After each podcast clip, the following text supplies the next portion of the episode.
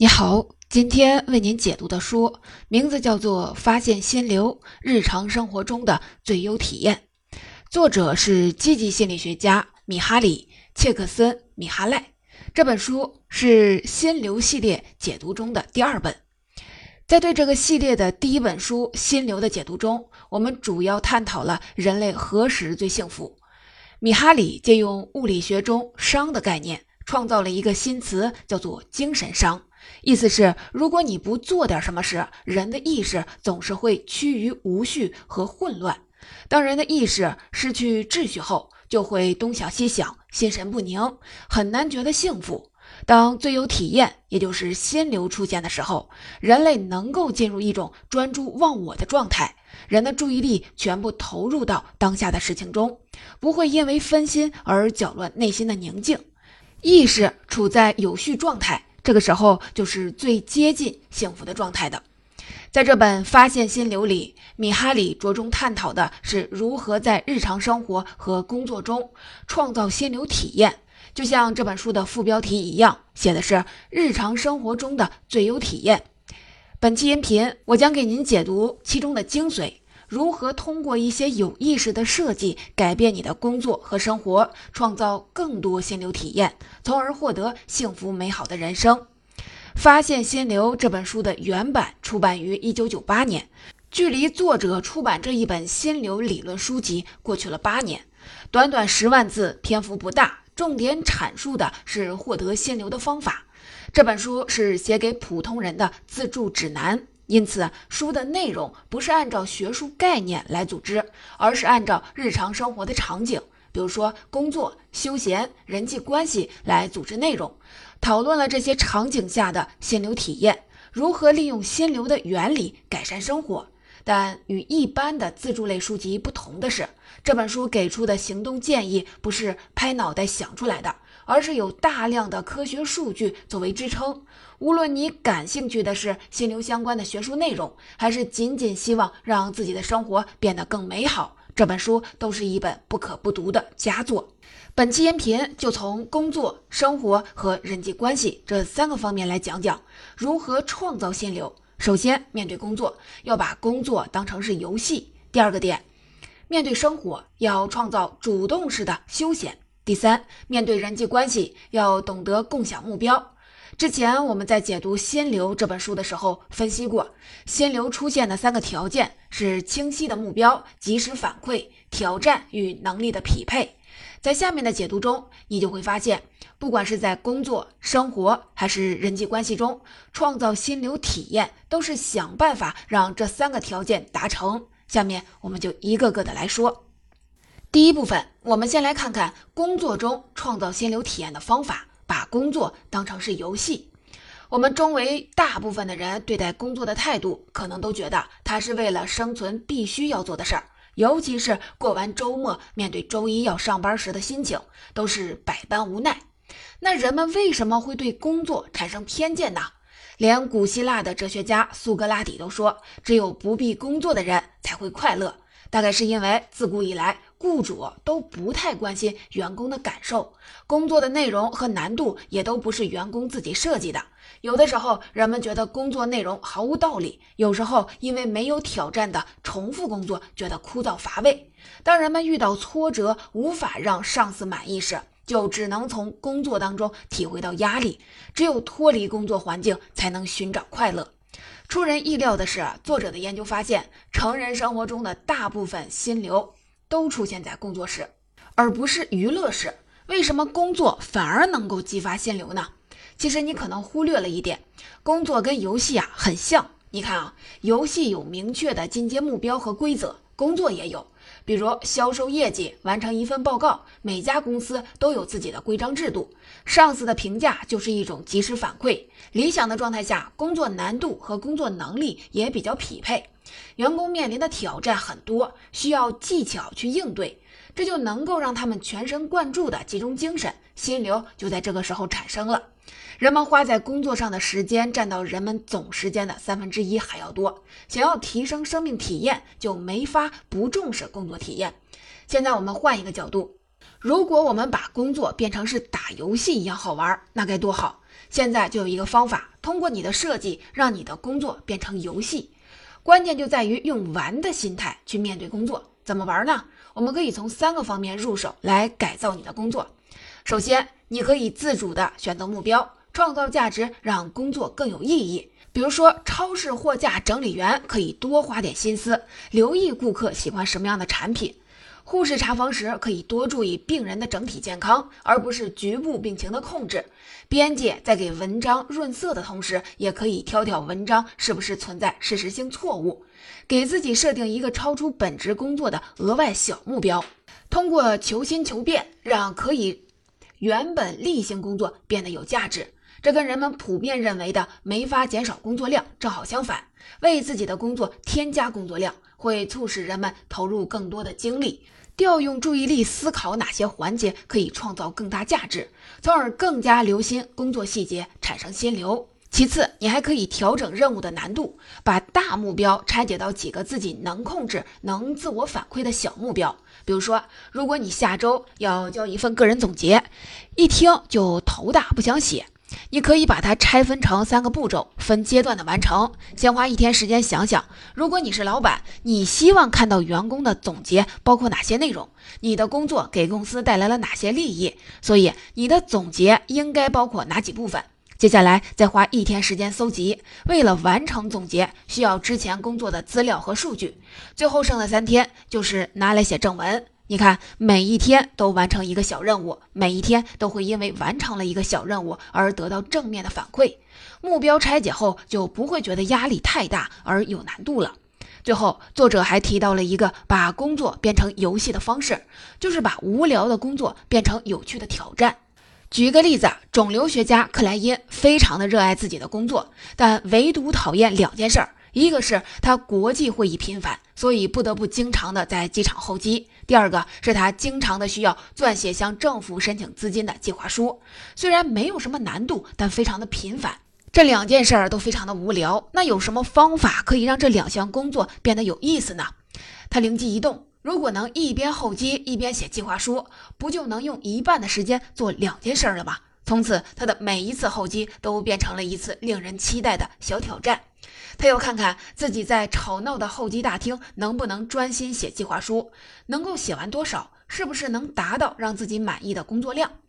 这就是我们说的第一点：工作并不只是让人讨厌的必须之事，人们大部分心流都是在工作当中产生的。首先，你可以自主定义目标，创造价值，让工作更有意义。其次，通过把大目标拆解到几个能自我反馈的小目标，来调整任务的难度，还可以改进工作流程，找到省时又高效的方法。这样，把工作当成游戏，它就变得很有趣了。第二部分，除了工作，大部分的人至少还有三分之一的时间用于休闲娱乐。可能你就会觉得，至少我在休闲的时候能高兴一点。难道休闲的时光也需要刻意设计吗？没错，作者看来，大部分的人并不是天生就会好好的利用休闲时光，让它最大化提升你的生活体验。因为他发现，相对于工作，人们反而很少在闲的时候出现心流，因为他们在休闲时缺少目标和挑战，也没有精力投入，休闲就变得无趣。所以，即便是在休闲的时候，你的生活质量还有很大的提升空间。我们来看看生活中创造心流的方法。主动式休闲才能创造好的生活体验。什么是主动式休闲呢？作者给他下了一个定义，就是那些需要动些脑筋、花些心思才能享受到乐趣的活动，比如说下棋、看书、烹饪、打篮球，这些都是主动式休闲，需要你一直的投入精力，琢磨每一步棋的走法、每一页书的意思、做菜的每个步骤，才能达到理想的结果。而看电视这项活动虽然轻松愉快，但是它不需要你集中精神，也没有任何的难度，所以大部分的人在看电视后就会觉得很空虚。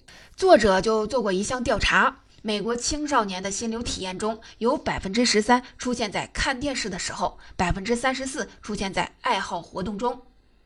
而高达百分之四十四出现在体育和游戏中，也就是说，体育活动和游戏带给人们的心流体验是看电视的三倍。但大部分的孩子用于看电视的时间却是其他活动的三倍。成人也是一样。人们不愿意在休闲的时候还费心琢磨，尤其是疲惫的时候，更加想要放松。放松并不是坏事儿，但一旦放松成为了休闲的主要模式，成为了习惯，它将会大大降低生活体验。二十世纪初，心理分析师弗伦茨就注意到，抑郁症患者在周末病情恶化的概率远远高于其他日子，因为人们没事可做，也较少跟人交流，注意力就会开始涣散。一旦心念分散，人往往就会钻牛角尖儿，或者是胡思乱想，徒增烦恼。所以啊，改善生活品质的关键在于规划日常生活，找到能够帮助你获得有益体验的活动，开发一些能够让你沉浸其中的爱好，增加这部分活动的时间。看上去这一招并不太难，但确实有些人并不了解自己喜欢什么活动，这就需要你平时多留心自己在参与任何活动之后的心理感受。可以试着每天记录你的感受，一段时间下来回顾一下这些记录，看看哪些活动能够让你产生满足感，哪些活动能够让你特别投入的去做，找到你自己的高分活动，多参与，然后减少其他的活动。这个做法是不是真的有效呢？我们看一个罕见的病例：荷兰一所的精神病院有一个患有精神分裂症的女性患者，住院已经超过十年了。她思路不清，很少有情绪变化，根本无法独立生活。通过一次为期两周的情绪记录，医生发现她在这两周内曾经出现过两次情绪高亢的时候，那正好是她在剪指甲的时候。医生发现这个事儿之后，就找来专业的美甲师教她美甲技巧。这个病人也特别愿意学习，没过多久，他就开始给其他的病友修指甲。此后，他的性情也发生了一百八十度的转变，病情逐渐的好转。后来，他出院了，自己挂起了美甲的招牌，不到一年就自力更生了。人生的此时此刻，找到美甲这个职业，确实让这位病人从心流中提高了生命的体验。对于我们普通人来说，找到自己爱好的活动似乎更容易些。避开漫无目的的休闲，让那些能够使你投入精力的活动带给你更有意义的生命体验。比如养一些品种稀有的花，研究一下怎么制作专业水平的视频，开发一些从没尝试过的菜肴，业余时间成为一个茶艺高手，用自己插的花布置房间等等。只要你发现你的喜好，关键是这项活动要有一些难度和挑战。你的空闲时间就会变成真正的心流时刻，你的潜能就会得到最大限度的开发。这就是我们说的第二个方法：主动式休闲才能创造好的生活体验。关键在于规划日常生活，找到能够帮助你获得有益体验的活动，通过记录活动感受，发现你的爱好，然后增加这些能让你投入精力的活动，减少其他活动时间，让主动式休闲填满你的休闲时光，你的生命体验就可以大幅度的提高。除了工作和休闲生活，人们还需要交际。我们再来看看如何创造人际关系中的心流体验，那就是共享目标。我们都知道，人都害怕孤独。我们的原始祖先大多都是群居生活，只有凭借合作、互相照应，才能够超越其他物种生存下来。所以，人类演化的基因中都带有趋向于群体的功能。群居不光是为了生存，还为了享受人际互动的乐趣。在希腊语中，代表傻瓜的词，原意呢是独居的人。可能在他们的观念中，独居人群的人都心智不高。现代科学也发现，一些患有抑郁症的患者，只要有人相伴，或者是投入做了一件事儿，就跟常人是无异的。因为与人的互动中有很多产生心流的因素，比如说专注，比如说调动谈话技巧，了解别人的意思，表达自己的态度。即使是做家务，跟家人或者是朋友一起做，也会比你自己做有意思。不过，加入群体也有黑暗面。哲学家说，他人即地狱。你最痛苦的体验也跟人际关系是有关的，比如不公正的上司、粗鲁的客户、干涉你的父母和不善解人意的伴侣等等。你会发现，人们最大的快乐和最大的痛苦都是身边人引起的。你的情绪会随着人际关系的好坏而波动，所以如何跟他人相处会极大的影响你的内心秩序。这就意味着，想要体会完美的互动关系带来的心流体验，人是要付出代价的，那就是跟别人共享目标。人际关系是活的，都是有弹性的，你进一点，我退一点，只要在一致的目标下，你就可以创造新的规则，改善你们的关系。比如说，在一个家庭里，每个成员都有独立的个性。好的家庭文化应该可以鼓励每个人发展自己的特质，同时，一个成员身上的变化也能得到他人的关注。孩子在学校表现得好，全家都要为他自豪；妈妈心情不好，家庭成员也应该给予安慰和鼓励。每个人都应该把彼此的目标放在心上。为了创造家人共同的心流体验，还有家人共享一个个的小目标。比如说，弟弟想去看赛车，姐姐想去水族馆。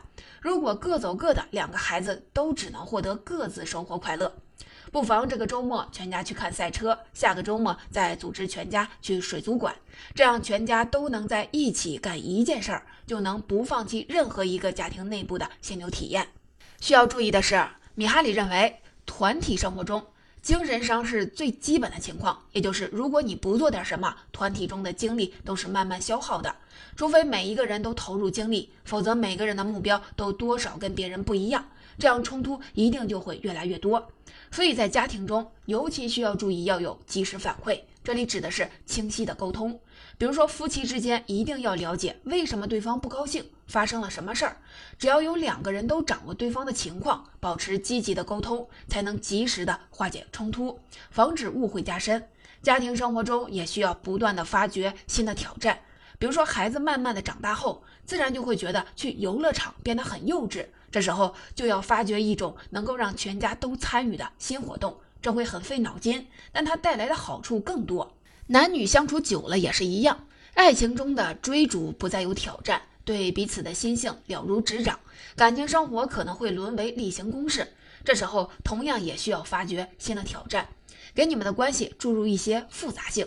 比如说，你可以去关注对方还有哪一面是自己不知道的，从更深层次了解对方的想法。看看岁月的流逝在对方的思想上造成了哪些变化，给予宽容和同情。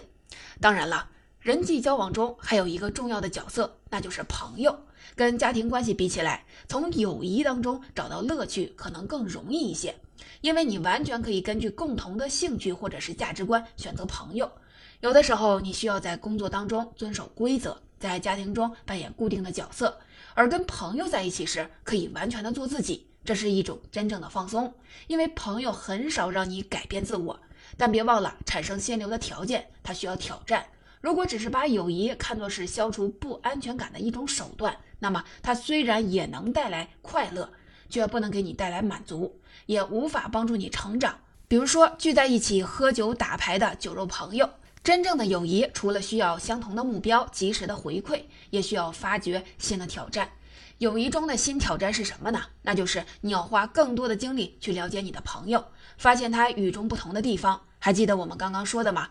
人际互动需要你找到一致的目标，前提一定是你要发现他人的目标，敏锐地感知对方的需要，向对方敞开你的秘密，让朋友了解你也很重要。你需要开放的心态。朋友间相互了解和自我表达，就是友谊中的挑战。接受这个挑战，它能回报给你更多的乐趣，因为你们之间不只限于肯定对方，还会彼此的激发追逐梦想，相互影响，尝试新的生活方式，帮助彼此成长。这就是我们说的创造心流体验的第三个方法，在人际互动中共享目标。不管是在家庭中、爱情中，还是跟朋友在一起，要充分的享受人际互动带来的心流体验。必须要付出精力，关心别人的目标，然后找出自己与别人一致的目标。总结关于如何创造心流，我们讲了三个方法，我们再一起来回顾一下。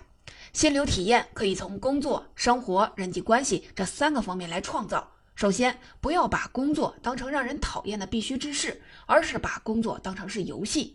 你可以自主的定义目标，创造价值，让工作更有意义。通过把大目标拆解到几个能自我反馈的小目标，来调整任务的难度，同时改进工作流程，找到省时又高效的方法。这样，把工作当成游戏，它就会变得很有趣。然后在闲暇时，用主动式的休闲创造好的生活体验。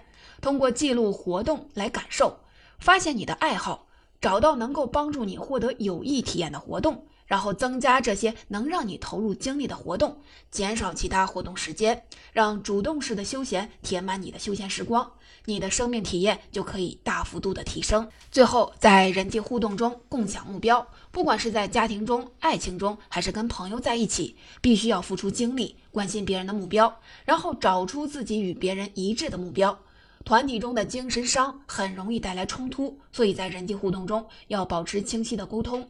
给对方及时反馈，减少误会，同时为你们的关系发掘新的挑战，增加一些复杂性，了解别人身上更深的思想，开发一些大家都愿意参与的新活动，这样才能创造更多人际关系中的心流体验。如果你对马斯洛需求理论有了解，听到这儿，你可能就发现心流体验与马斯洛所说的巅峰体验有些类似。马斯洛认为，人类的需求是一个金字塔形式的结构，处在塔顶的，也就是最高级别的是自我实现需求。如果一个人达到了自我实现的境界，就意味着他的基本需求全部得到了满足，而且完全实现了自己的潜能，成为了理想中的自己。这样的人经常会体验一种极度愉悦和满足的感觉，就是所谓的巅峰体验。如果我们对比一下心流体验和巅峰体验，不难发现。这两个理论描述的心理现象确实挺像，比如说，他们都是积极的人类体验，愉悦感是二者的核心成分。在这两种状态下，人们都忘记了时空。不过，他们也有很多不同。根据马斯洛的描述，巅峰体验是一种强度极高的体验，一个人在这种状态下会有一种极度的愉悦感。相比之下，心流体验尽管也令人愉悦，却没有如此高的强度。再有，心流往往发生在某种具体的活动中，比如说读书、玩游戏等等，但当时并没有明显的愉悦的感觉，而是事后感到了一种满足。而巅峰体验是一个人不做任何事情的时候，也可能有这种体验。另外，巅峰体验还包含了类似宗教的成分，一个人在巅峰体验中，甚至会感觉到自己与整个宇宙融为了一体。不是每个人都能有这种体验的。相比之下，心流体验则显得更加接地气，每个人在日常生活中都能够体会到这种感觉。扩展到两个理论产生的背景看，他们都诞生于二十世纪六七十年代。在此之前的半个世纪里，主流的心理学或者是将人类看作是实验室里的小白鼠，机械的记录和分析外在的行为表现，或者过度的关注心理疾病的诊断和治疗，却对人类心理的积极一面关注甚少。马斯洛和米哈里代表了当时心理学的一个新取向，将关注点从外部行为转向了内部体验，从消极转向积极，将人作为一个整体来看待。不过，虽然两位学者在具体的研究取向上却各有特色，马斯洛受到存在主义哲学的影响较深，他的研究工作比较注重理论的构建，但却很难用科学的手段来检验。关于巅峰体验的研究也是如此，这一点时常为后人诟病。相比之下，米哈里则更加偏向于实证的一面。他关于心流的研究更具有操作性，而且在几十年的时间里积累了大量的行为数据作为支持。